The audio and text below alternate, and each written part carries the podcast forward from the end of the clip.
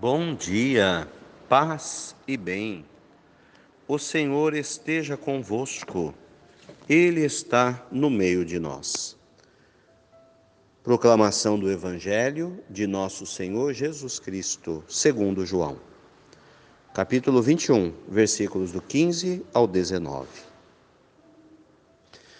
Jesus manifestou-se a seus discípulos e, depois de comerem, perguntou a Pedro: Simão, filho de João, tu me amas mais do que os outros? Pedro respondeu: Sim, Senhor, tu sabes, eu te amo. Jesus diz: Toma conta dos meus cordeiros. E disse de novo a Pedro: Simão, você me ama? Pedro respondeu: Sim, Senhor. Sabe que eu te amo. E Jesus lhe disse: Toma conta das minhas ovelhas. Pela terceira vez perguntou a Pedro: Pedro, você me ama?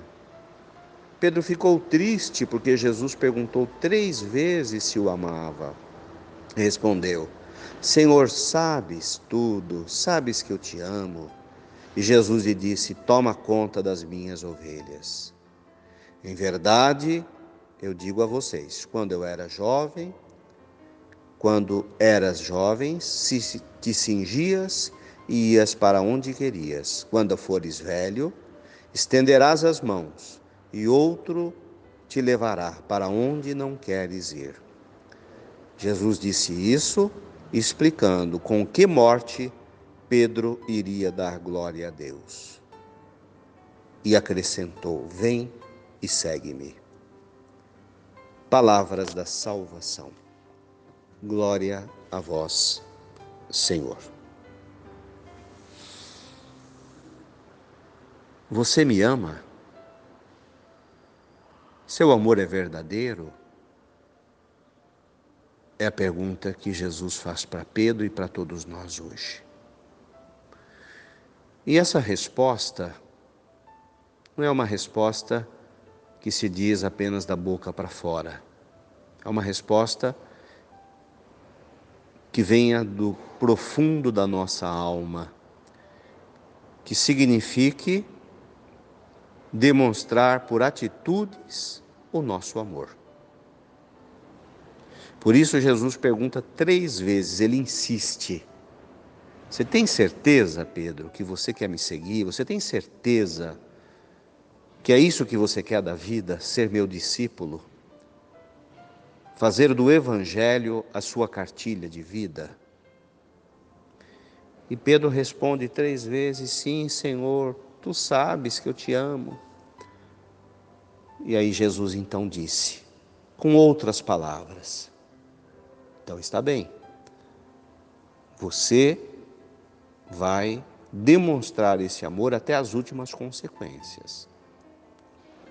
E você vai dar a sua vida por isso como aconteceu.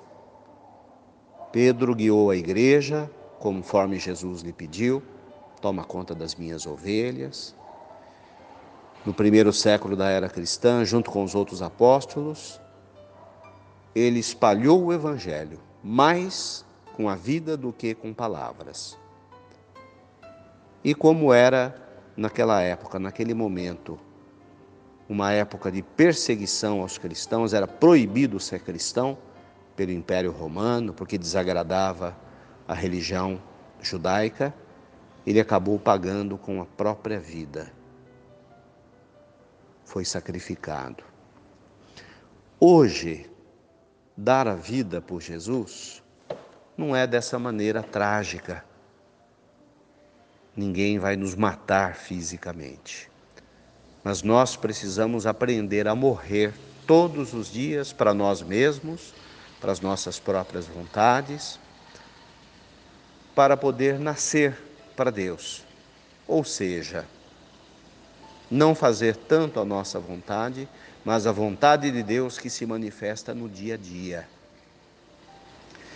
Em tempos de pandemia, em tempos de crise de saúde econômica, política em nosso país. Ser cristão significa não perder a alegria, não deixar o desânimo tomar conta da gente. Ter esperança, ter confiança em Deus. Amar cada atitude, cada gesto que a gente faz no dia a dia,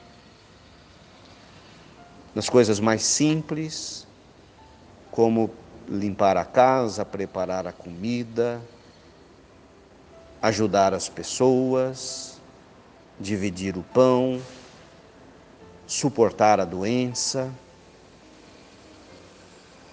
visitar as pessoas que necessitam da gente na medida do possível, ter paciência com esse período de privações, de isolamento social e rezar muito.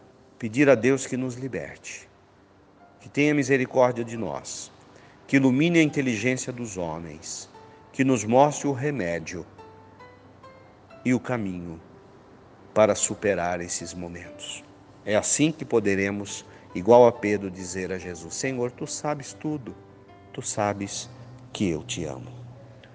Louvado seja nosso Senhor Jesus Cristo, para sempre seja louvado. Nossa Senhora da Esperança é para nós modelo e intercessora, é mãe. Ave Maria, cheia de graças, o Senhor é convosco. Bendita sois vós entre as mulheres.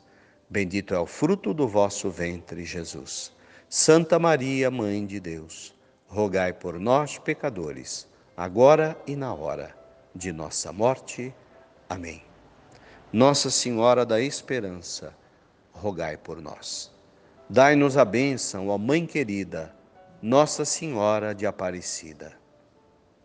Paz e bem a todos, fiquem com Deus, tenham um bom dia, mantenhamos acesa a chama da nossa fé. Abraço fraterno.